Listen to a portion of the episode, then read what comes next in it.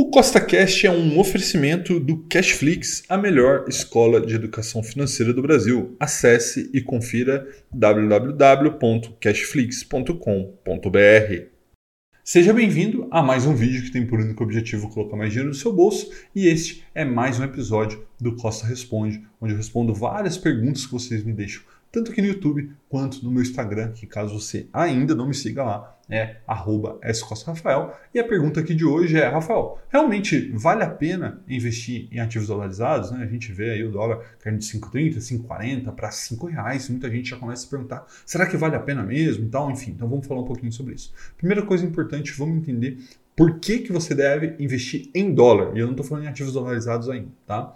O dólar, ela é a grande moeda do mundo, né? a moeda mais forte do mundo. Mais do que isso, o dólar tem uma inflação menor do que a inflação brasileira histórica, né? Se você olhar nesse momento, isso não é verdade, mas historicamente é.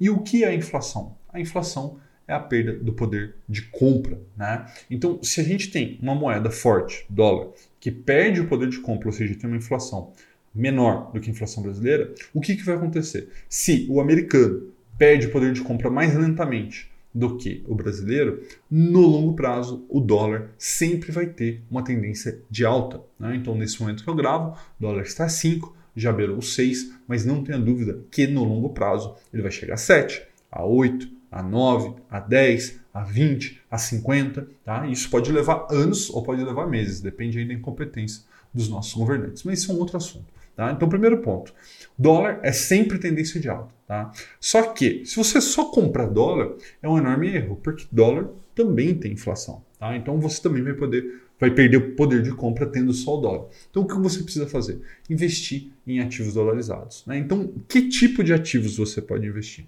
Você pode investir em ações americanas ou globais. Você pode investir no setor de imóvel nos Estados Unidos, no real estate, através dos REITs. E existe uma infinidade de REITs e stocks que você pode investir, ou até mesmo em bonds, em renda fixa. Né? Existe uma enorme gama de tipos de investimento que você pode fazer, mas a verdade é que faz todo sentido você investir em ativos dolarizados. Por quê?